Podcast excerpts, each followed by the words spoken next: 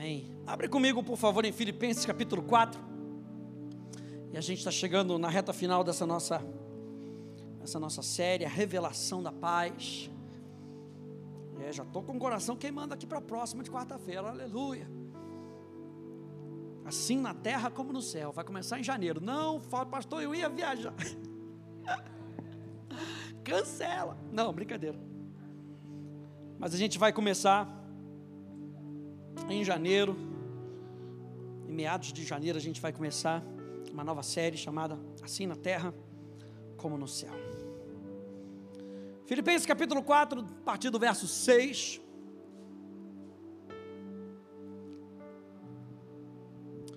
O tema da minha mensagem de hoje: os ladrões da paz. Nós vamos aprender a guardar o nosso coração para que nada roube a nossa paz. Diga assim comigo: nada vai roubar a minha paz. Meu Deus do céu, nada vai roubar a minha paz. Filipenses capítulo 4, no verso 6 diz: Não fiquem preocupados com coisa alguma. Meu Deus, pastor, só nisso aqui eu já achei difícil. Aleluia. Aleluia. Ainda bem que a gente não está sozinho nessa história. Não fiquem preocupados com coisa alguma, mas em tudo sejam conhecidos diante de Deus os pedidos de vocês pela oração e pela súplica com ações de graças. Verso 7. E a paz de Deus, que excede todo entendimento, guardará o coração e a mente de vocês em Cristo Jesus. E eu acho interessante aqui que o apóstolo Paulo, ele diz: ele não só vai guardar o coração de vocês, ele vai guardar a mente de vocês. Não só o coração, mas a mente, os nossos pensamentos. Quando? Quando nós decidirmos não ficar preocupados. Número dois, decidirmos orar. Quando nós decidirmos adorar, a palavra oração aqui tem o um sentido de adoração tem um sentido de entrega, tem um sentido de resposta. Quando eu e você pararmos de nos preocupar e decidirmos focar naquele que tem a solução, a Bíblia fala que a paz de Deus vai encher o nosso coração, vai guardar o nosso coração, vai guardar a nossa mente, gente. Olha só o que diz João capítulo 14, no verso 27. Ele diz: Eu deixo com vocês a paz, a minha paz lhe dou não lhes dou a paz como o mundo a dá, porque a paz do mundo é passageira. A paz do mundo depende das boas circunstâncias, mas ele diz que o coração de vocês não fique angustiado nem com medo. E aí eu fui pegar essa palavra angustiado, no grego taraço, significa perturbado agitado. Que o coração de vocês não fique agitado. Sabe quando você tem que tomar aquela decisão e o coração da gente está agitado, está perturbado e a gente não consegue tomar a decisão de maneira própria? Jesus está dizendo, primeiro Paulo disse ali, a gente leu em Filipenses, dizendo: não fiquem preocupados. Agora Jesus está falando aqui, não fiquem angustiados, não deixe o coração de vocês ficarem agitados. A palavra taraço significa estar em estado de comoção interior, tirar sua calma de espírito, tornar inquieto. Meu Deus, olha só o que a palavra taraço significa: confundir a mente de alguém, sugerindo um estado de hesitação ou dúvida. Jesus está falando: não deixa ninguém confundir a sua mente, não fique angustiado. Se Jesus está falando para a gente não ficar, é porque é possível. Lembra que nós falamos no domingo, no outro domingo, nós falamos que a gente tem que proteger o nosso coração. E a gente não pode deixar ninguém confundir a gente. Para isso eu preciso guardar o meu coração, eu preciso guardar a minha mente, eu preciso tirar de lado tudo isso que pode me atrapalhar. Não deixe ninguém confundir a sua mente, sugerindo para você, Olha, um estado de hesitação ou estado de dúvida. Quais são esses ladrões da nossa paz? Número um, preocupações no presente. Abra comigo em Mateus capítulo 6. Mateus capítulo 6.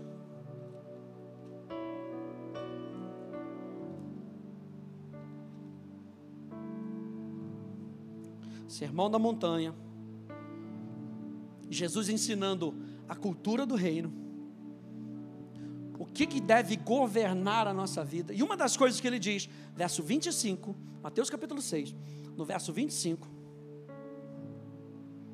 ele diz assim: Por isso digo a vocês, não se preocupem. Você pode virar para a pessoa que está do seu lado e falar: Não se preocupa. Isso, isso. Não se preocupa, isso. Vira para trás, vira para frente. Não se preocupa. É Jesus, palavras do Mestre. Aleluia. Parece até título de canal do YouTube, né? Palavras do Mestre. Não se preocupem com a sua vida quanto ao que irão comer ou beber, nem com o corpo, quanto ao que irão vestir, não é a vida mais do que o alimento, e não é o corpo mais do que as roupas. Observem as aves do céu, que não semeiam, não colhem, nem ajuntam em celeiros. No entanto, o Pai de vocês, meu Deus, o Pai de vocês, que está nos céus, as sustenta. Será que vocês não valem muito mais do que as aves? No verso 32, mais um pouquinho mais para frente, verso 30, verso 30. Ora, se Deus veste assim a erva do campo, que hoje existe, e amanhã é lançada no forno, não fará muito mais por vocês. Gente, é para grifar na Bíblia. Grifa na Bíblia do papel, aleluia. Não fará muito mais Enquanto a gente está tentando se diminuir, dizendo quem sou eu, quem sou eu, Deus está falando assim: você é meu filho, eu cuido de você. Você vale muito mais do que qualquer parte criada desse universo. Muito mais. Palavras de Jesus: você não fará muito mais por vocês, homens de pequena fé. Portanto, não se preocupem dizendo o que comeremos, que beberemos ou com que nos vestiremos, porque os gentios é que procuram todas essas coisas. O Pai de vocês, que está no céu, sabe que vocês precisam de todas elas. Deus não está alheio à sua situação. Deus não está olhando para o outro lado enquanto você está passando por esse vale de sombra da morte. A Bíblia fala: o Pai de vocês sabe que vocês precisam de todas essas coisas. Verso 33 mas busquem em primeiro lugar o reino de Deus e a sua justiça, e todas essas coisas lhe serão acrescentadas. Eu falei para você certa vez que a palavra acrescentadas não significa somadas, quer dizer que todas elas estão se ajuntando para cair sobre você. Todas essas coisas que vocês precisam estão sendo ajuntadas. Para que quando você precise dela e Deus diga, vai, elas caiam sobre você de enxurrada. Mas é preciso com que a gente não se preocupe no presente. Ladrão número dois, vamos só reconhecendo. Ansiedade pelo futuro. Falar comigo em 1 Pedro preocupações no presente, ansiedade no futuro. 1 Pedro capítulo 5.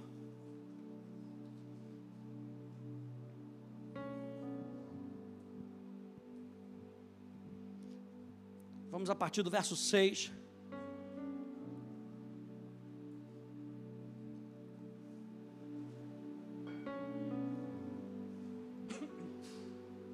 Eu acho interessante aqui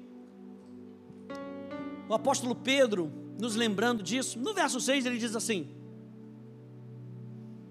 Portanto, humilhem-se debaixo da poderosa mão de Deus. O que, que ele está falando? Estejam debaixo do governo de Deus.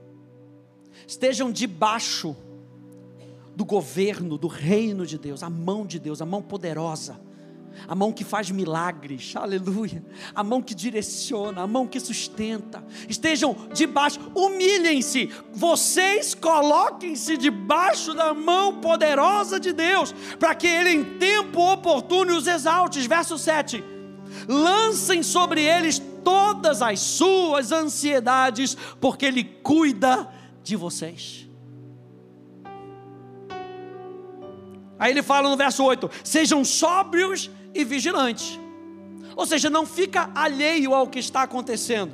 O inimigo de vocês, o diabo, anda em derredor como leão que ruge, procurando alguém para devorar. Resistam-lhe firmes na fé. Por quê? Porque o diabo, ele vem com a confusão na mente, sugerindo um estado de dúvida ou hesitação.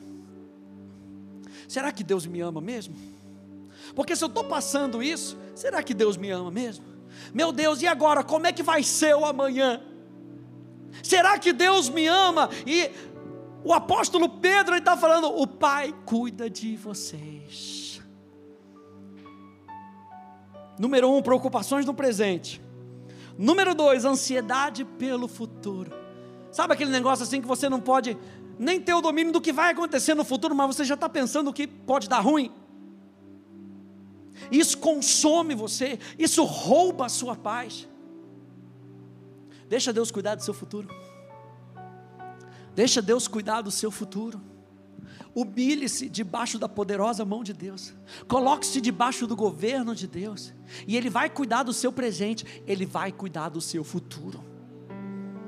Número 3, outro vilão, outro ladrão da paz, a culpa pelo passado a preocupação do presente, a ansiedade do futuro e a culpa do passado. Isso nos prende. 1 João, vá um pouquinho mais para frente, capítulo 1. E graças a Deus, que Ele é um Deus misericordioso, que nos dá a oportunidade da gente se arrepender, sabe, da gente viver na presença dEle. 1 João capítulo 1, verso 9.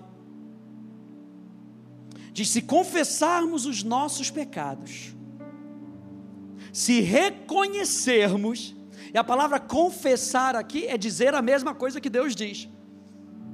A palavra aqui é homologueio.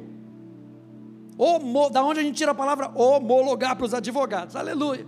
Homologar. Isso aqui é igual a esse, tum, chancelado. Dizer a mesma coisa que Deus diz. Se nós chamarmos o pecado de pecado e nós abrirmos mão dele na nossa vida, diz aqui que Deus é fiel e justo para nos perdoar os pecados e nos purificar. Ele não só nos perdoa, mas como ele nos limpa para que a gente possa prosseguir. O inferno quer com que a gente pare a nossa jornada. A culpa quer com que a gente pare a nossa jornada. Tudo o que a culpa quer, a ansiedade quer, a preocupação é, é te afastar de Deus. E Deus está falando: não aceite isso. Olha para mim e vem para mim. Se lembra quando Adão pecou?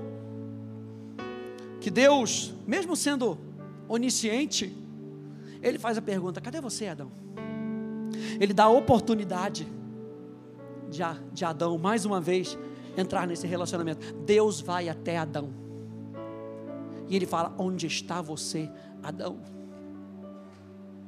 Porque Deus vai abrindo a porta da possibilidade, Deus vai abrindo a porta das oportunidades, para que eu e você, a gente não se afaste dele. Então o que, que eu faço? Eu me arrependo, eu me coloco debaixo da mão dele e digo: Senhor, isso aqui não agrada o teu coração, prefiro não ficar com isso, vou ficar contigo, prefiro caminhar contigo. Só me perdoa. Romanos capítulo 8. Vai lá, Romanos capítulo 8.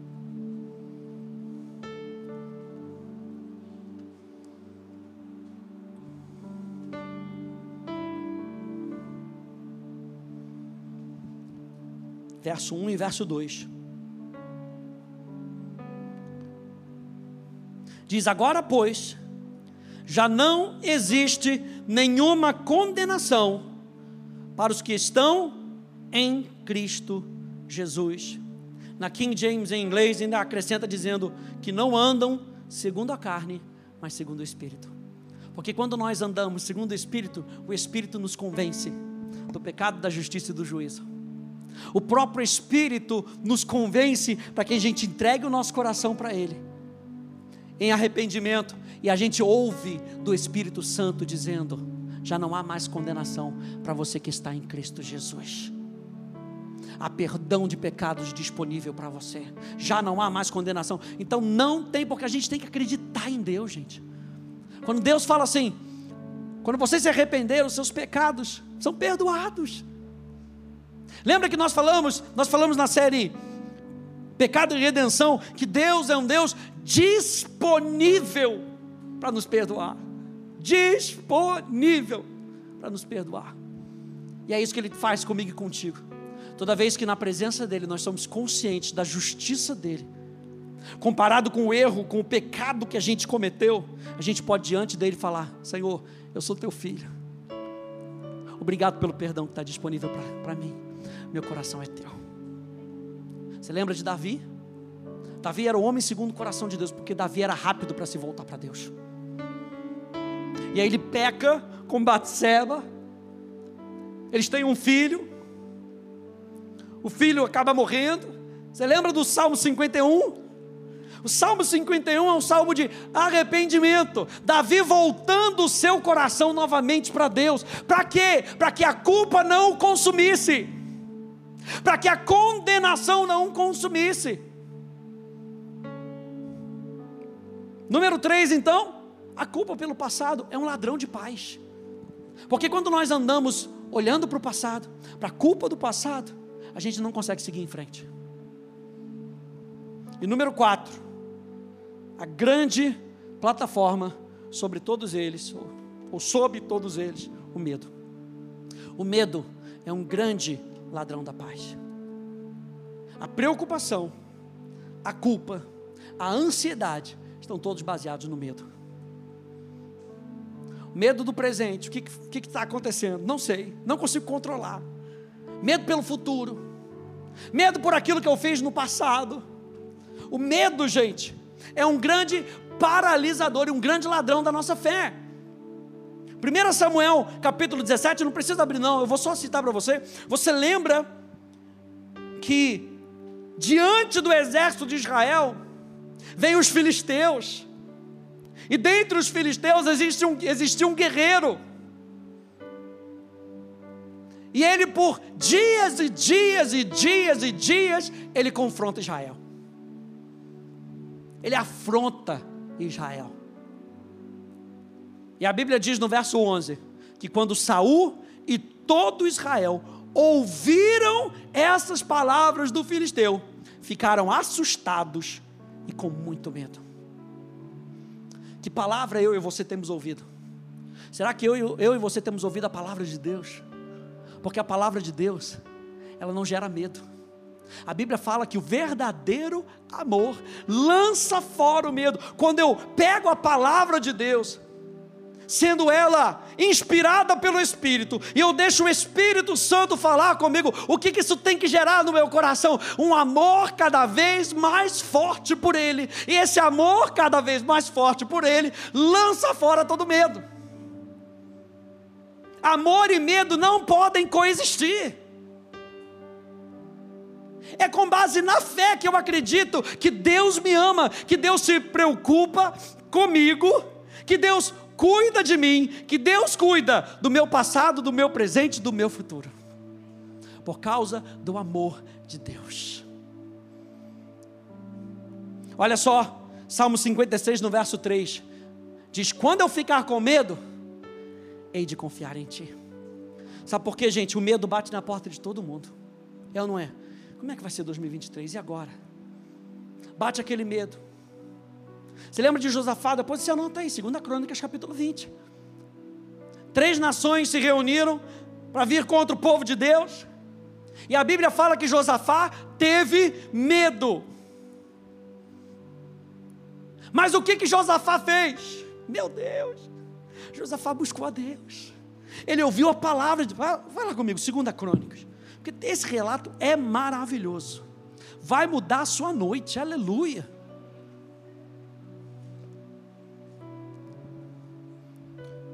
Enquanto o povo aqui em 1 Samuel estava ouvindo as palavras de Golias, e porque estavam ouvindo as palavras de Golias, eles tiveram medo. Romanos vai nos lembrar que a fé vem por ouvir a palavra de Deus, e o medo vem por ouvir a palavra do diabo.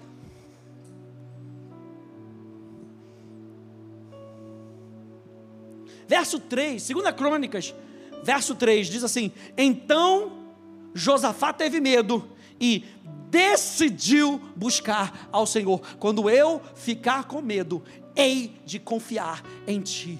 Quando o medo bater a minha porta, quando a preocupação, a ansiedade e a culpa bateram na minha porta, eu vou confiar em ti. Josafá decidiu buscar o Senhor, ele apregoou um jejum em todo o Judá. Vamos buscar Deus. Enquanto eles estão vindo, ao invés da gente se preparar de maneira natural, vamos buscar a Deus. Tem hora, gente, que as coisas naturais, elas não vão nos ajudar. Tem horas que as nossas estratégicas, estratégias humanas não vão nos ajudar. Enquanto no normal seria eles prepararem as espadas, prepararem os escudos, se botarem em formação, nós vamos buscar Deus primeiro. Verso 5, meu Deus. Ele começa a declarar. Ele pôs-se em pé na congregação de Judá, de Jerusalém, na casa do Senhor, diante do pátio, e começou a dizer, e começou a, a declarar, e começou a confessar a palavra de Deus. Olha, nós somos tua propriedade, Senhor. Olha só o quanto de palavra que ele tinha dentro dele. Senhor, a gente não vai ficar aqui à toa, não. Nós somos tuas propriedades. Será que Deus não se importa mais com a sua propriedade do que com as coisas que Ele criou? Lembra que a gente leu em Mateus? Vocês valem muito mais. Valem muito mais. Não sabemos o que fazer. Verso 12. Finalzinho do verso 12. Não sabemos o que fazer, mas os nossos olhos estão postos em Ti. Sabe o que isso quer dizer? Eu estou fixado em Ti. Não importa o que esses exércitos estejam fazendo, nossos olhos estão em Ti. Sabe o que aconteceu? Deus respondeu. Deus respondeu. Verso 14. Então, no meio da congregação, o Espírito do Senhor veio sobre Jaziel, filho de Zacarias, filho de Benaia, filho de Jeiel, filho de Matanias, levita, dos filhos de Asaf. Jaziel diz: escutem com atenção. Como é que o medo veio sobre Israel e sobre Saul? Pelas palavras de Golias. Como é que a fé veio para esses homens? Através da palavra de Deus. Ele disse, o Espírito Santo disse: escutem com atenção. Todo Judá e moradores de Jerusalém e rei Josafá. Assim diz o Senhor: não tenham medo, nem se assustem por causa dessa grande multidão, pois essa batalha não é de vocês, mas de Deus. Amanhã vocês irão ao encontro. Olha só as estratégias. Quando a gente busca a Deus, Deus vai dando estratégias para a gente. Não tem coisa melhor em saber que Deus tem a estratégia correta para mim e para você. Isso traz paz para o nosso coração. Sabe aquele, quando você vai numa casa de alguém, você nunca foi, a própria pessoa que te convida, ela fala: Não, olha só, você tem que seguir lá ali na rua, vai pela Presidente Vargas, entra na Vergara, vai para ali, vai para a esquerda, vai para a direita. Não, ó, tem uma, é uma terceira rua, não é na terceira rua, é na quarta. Você entra à direita, a pessoa que conhece te dá a direção certa. Quando Deus dá a direção para você, Ele sabe o que Ele está fazendo. O próprio Deus sabe, e ele começa a dar essa direção para o povo. Amanhã vocês irão ao encontro deles. Eis que eles virão pela ladeira de. Eu já sabia, eles virão pela ladeira de Ziz. E vocês os encontrarão no fim do vale, em frente do deserto de Jeruel. Nesse encontro, vocês não precisarão lutar. Tomem posição, fiquem parados e vejam a salvação que o Senhor lhes dará, ó Judá e Jerusalém. Não tenham medo, nem se assustem. Amanhã Saiam ao encontro deles, porque o Senhor está com vocês. Aleluia. Meu Deus. Eu peguei essa citação de Kenneth West. Ele diz assim: que o estado, o abençoado estado de tranquilidade e bem-estar imperturbável é produzido no coração do santo, rendido ao Espírito Santo. O que, que Josafá teve que fazer? Se render à voz do Espírito. E quando ele se rendeu à voz do Espírito, foi criado nele um estado de tranquilidade e bem-estar imperturbável.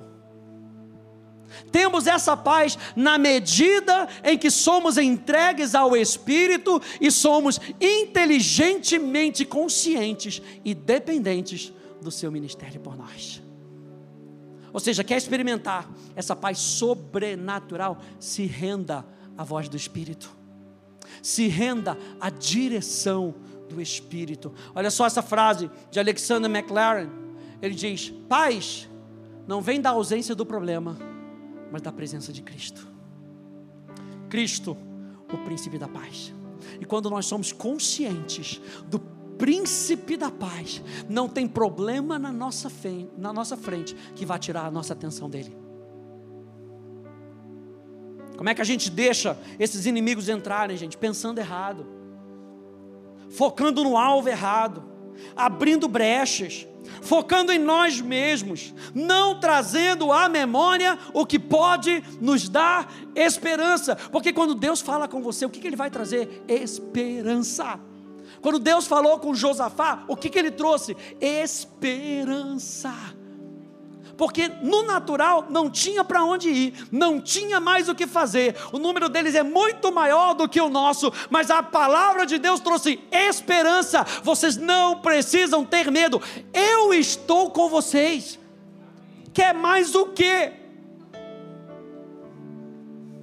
Não, a gente precisa de 7 mil cavaleiros, a gente precisa de 32 mil homens com espada. Eu estou com vocês. Isso tem que trazer a paz no nosso coração é o estado imperturbável que a presença de Deus nos traz. Qual é o antídoto para isso, gente? Qual é o antídoto para esses ladrões da paz? Filipenses capítulo 4, no verso 6. A ordem é: pare de se preocupar. Sabe qual é o problema? Vou te dizer qual é o problema. O problema é que a gente pega a preocupação e a gente fala que é nossa. E eu não quero abrir mão da minha preocupação. Porque ser humano é preocupar-se. Então, se eu abrir mão da minha preocupação, eu deixo de ser ser humano. Não, eu tenho que me apegar a essa preocupação. E o apóstolo Paulo diz: pare de se preocupar. Mas não só parar de se preocupar, comece a orar com seu coração grato. Qual é o antídoto para a gente combater esses ladrões da paz? Pare de se preocupar. Comece a orar com o seu coração grato. Olha só essa frase. Não se preocupe com nada. Ore por tudo. Agradeça em qualquer situação. Meu Deus. Estou dando para você a solução do seu problema. Não venha me dizer, de pastor, mas, mas, Você lembra que a gente falou no, no domingo? Por que, que, a gente não pratica a palavra? Não, mas para mim não se aplica isso. Porque eu preciso estar preocupado. Não, a, a palavra é clara. Não se preocupe com nada. Aquele que fez o universo, ele cuida de você. Com uma palavra, ele disse: haja luz e houve luz. Por que, que ele acha? Por que, que você acha que ele não vai resolver o seu problema? Não se preocupe com nada. Ore por tudo. Agradeça em qualquer situação. Lembre-se, e a gente já falou sobre isso, que a palavra grega para paz é a palavra irene, que descreve a união daquilo que foi separado. Você lembra que a palavra shalom significa fazer algo completo? A união daquilo que foi separado. Enquanto a ansiedade, a preocupação, a culpa e o medo são os opostos. A paz de Deus une. O medo, a preocupação, a culpa e a ansiedade é o oposto.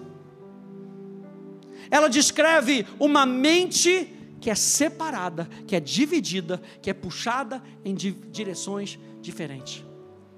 Então, enquanto a paz de Deus une você, faz você perceber que você é inteiro com Ele, aquele que se une ao Senhor é um só espírito com Ele. O que, que o medo faz? O medo destroça você, destroça o seu coração. A esperança nos puxa para um lado, o medo nos puxa para o outro. E a gente vive naquela dicotomia espiritual. Não, eu creio em Deus, eu sei que Deus pode, mas eu estou andando aqui com o meu, meu cachorrinho chamado ansiedade. Eu ando com ele, eu dou aguinha para ele. Eu boto ele para dormir. Eu levo no shopping, levo no carrinho. Você já viu isso? No shopping, o pessoal com o carrinho do cachorro. O cachorro não tem nem mais a preocupação de andar. Não, a, a, a pessoa já vai lá com o carrinho. Calma, filhinho, calma. Faltou dar uma chupetinha na boca do. Não, eu ando com ele. Meu Deus. E a gente fica tratando isso como se fosse normal. Eu creio em Deus, mas eu também creio no medo. Eu creio em Deus, mas eu creio que a minha preocupação é poderosa. Ei, quem é mais poderoso nessa situação? Deus ou a sua preocupação, a sua ansiedade, a sua culpa e o seu medo? Então o que o medo quer é criar essa dicotomia, essa, essa realidade paralela, esse universo paralelo. Para vocês da Marvel aí é literalmente o multiverso da loucura. Porque o que Deus quer é que você seja um com Ele, tende em vós o mesmo sentimento, e a palavra ali é a mesma mente de Cristo, não é para ter duas mentes. Aliás, o apóstolo Tiago diz que se o homem tiver ânimo dobre, e a expressão ali no grego, ânimo dobre, é duas mentes. Eu creio, mas não creio. Eu acredito na palavra, mas acredito ao mesmo tempo. Você já viu que o apóstolo João diz que não dá para a gente ser amigo do mundo e amigo de Deus? Não dá para a gente acreditar em Deus e acreditar no medo. É ânimo dobre, duas mentes. O apóstolo Tiago diz: Você acha que vai conquistar qualquer coisa? Você não vai conquistar nada. E eu acho interessante no Salmo 19, que diz assim: A lei do Senhor é perfeita restaura a alma. E a palavra restaurar ali é colocar a alma no lugar correto. A lei do Senhor, a palavra do Senhor, a voz de Deus no teu espírito recriado, coloca a sua alma no lugar que ela tem que estar, em submissão à palavra de Deus. Mas para isso eu preciso me expor à palavra eu preciso expor os meus ouvidos mais aquilo que Deus diz do que aquilo que o mundo diz.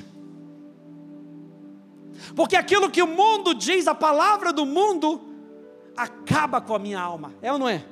Você ouve só desgraça. Ó, oh, está acontecendo isso, está acontecendo. Às vezes não foi nem na, nem na sua cidade, mas você já está preocupado. Foi a cinco cidades daqui, gente. Foi lá no Rio de Janeiro, mas você está preocupado aqui. Mente dividida. O desafio, gente, não é eliminar as circunstâncias. O desafio não é eliminar as, as circunstâncias difíceis. O desafio é confiar num Deus maravilhoso que nos ama e que é poderoso, mesmo em meio às dificuldades. Você lembra que eu falei para você que a palavra shalom significa ordem no meio do caos. O desafio não é dizer, eu queria viver num lugar onde não tinha problema. Como diz o pastor ele vem em frente que eu vou orar para você, você vai para o céu agora. Só lá que não tem choro, que não tem tristeza. No mundo tereis aflições. Mas olha a mente, de, a mente unida com Deus. Mas tem de bom ânimo. Lembra que a gente falou que paz e alegria andam juntas? Tende bom ânimo, porque eu já venci o mundo. E se eu venci, vocês venceram.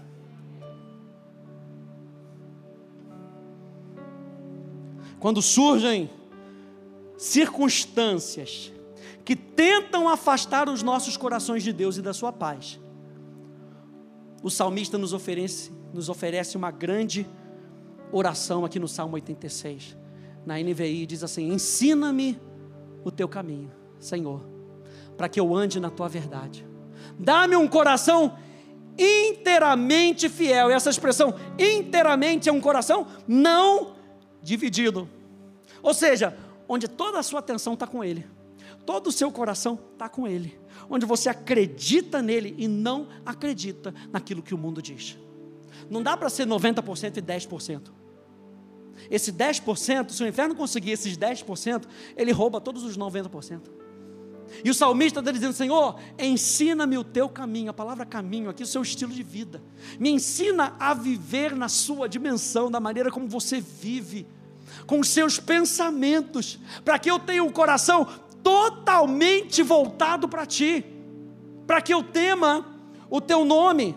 Olha só, Hebreus capítulo 13, verso 20 a verso 21, o Deus da paz que pelo sangue da aliança eterna trouxe de volta dentre os mortos o nosso Senhor Jesus, o grande pastor das ovelhas. Isso quer dizer que Ele está cuidando de você. O Deus da paz é aquele que cuida de você. O Deus da paz é o grande pastor das ovelhas. Quem é ovelha, diga amém. amém.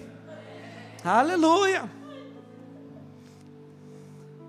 O grande pastor das ovelhas. O que, que ele tem que fazer com a gente?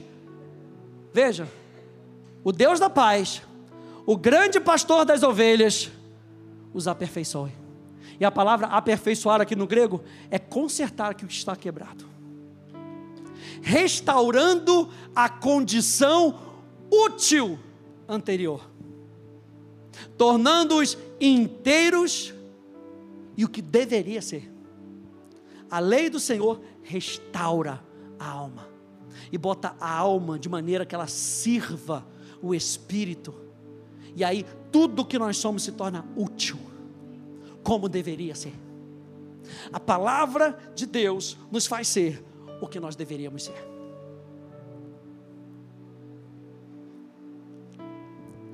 Que o grande pastor das ovelhas os aperfeiçoe em todo bem para fazerem a vontade dele e operem em nós o que lhe é agradável, mediante Jesus Cristo. Mediante quem? Jesus Cristo. Lembra que eu falei para você, deixa eu citar aqui de novo. Alexander McLaren, que paz não vem da ausência do problema, mas da presença de Cristo. É o que o autor de Hebreus está dizendo. O Deus da paz, o grande sacerdote, o grande pastor das ovelhas, aperfeiçoe vocês, coloque vocês de novo no prumo, se, faça vocês de novo inteiros, mediante a Cristo, mediante a presença de Cristo que está em vocês. Então, gente, quando nós oramos, quando nós adoramos a Deus, de coração e em gratidão, o nosso coração é restaurado, realinhado e se une nele. Como é que nós combatemos esses ladrões? Orando, gastando tempo na palavra, a palavra que restaura a nossa alma. Quando sua alma estiver conturbada, corra para a palavra. Às vezes a última coisa que a gente faz é correr para a palavra. A gente corre para a nossa preocupação e para achar alguma preocupação no coração do outro que a gente se associa. É preocupação de lá, é preocupação daqui. Ao invés de eu pegar a palavra de Deus, deixa eu ver o que Deus tem a me dizer a respeito disso. Fazer igual a Abacuque, vou me colocar na torre de vigia. Deixa eu ver o que Deus tem para me dizer. Eu vou buscar a Deus, assim como Josafá. Eu vou buscar a Deus e Deus vai me dar uma resposta. Ele vai me dar uma direção que vai trazer paz para o meu coração. Deus da paz, o grande pastor das ovelhas. Fique de pé comigo, por favor.